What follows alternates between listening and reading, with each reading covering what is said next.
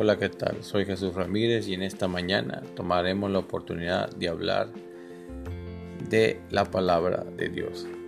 Parte de un salmo escrito por David dice de esta manera, la comunión íntima de Jehová es con los que le temen y a ellos hará conocer su pacto.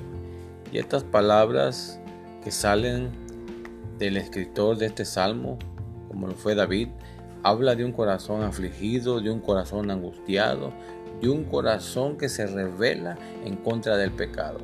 Aunque muchas veces nosotros caemos en esa mala acción de pecar, sabemos que tenemos un Dios vivo, un Dios de poder, un Dios misericordioso, porque también la palabra dice que sus misericordias son perpetuas.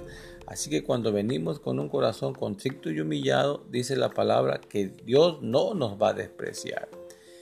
En las cuestiones de la vida, en las congojas de la vida, muchas veces tenemos tribulaciones y a veces por falta de estar vinculado con Dios caemos en el error del pecado.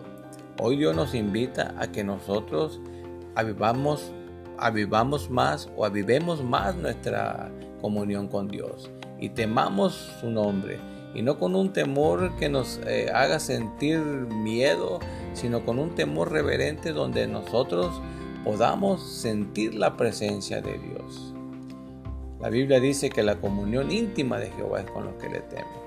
No es con todos, mi hermano, sino con los que temen su nombre. Así pues que cuando nosotros venimos a la planta de Cristo, usted, amado amigo, no dude que Él va a hacer que usted tenga una mejor manera de vivir y una mejor manera de decidir los momentos cruciales de su vida. Nuevamente repito, la comunión íntima de Jehová es con los que le temen y a ellos hará conocer su pacto. No olvide que para tener un vínculo con el Señor, primeramente debemos de temer su santísimo nombre. Que Dios los bendiga y nos vemos por aquí nuevamente con un nuevo podcast.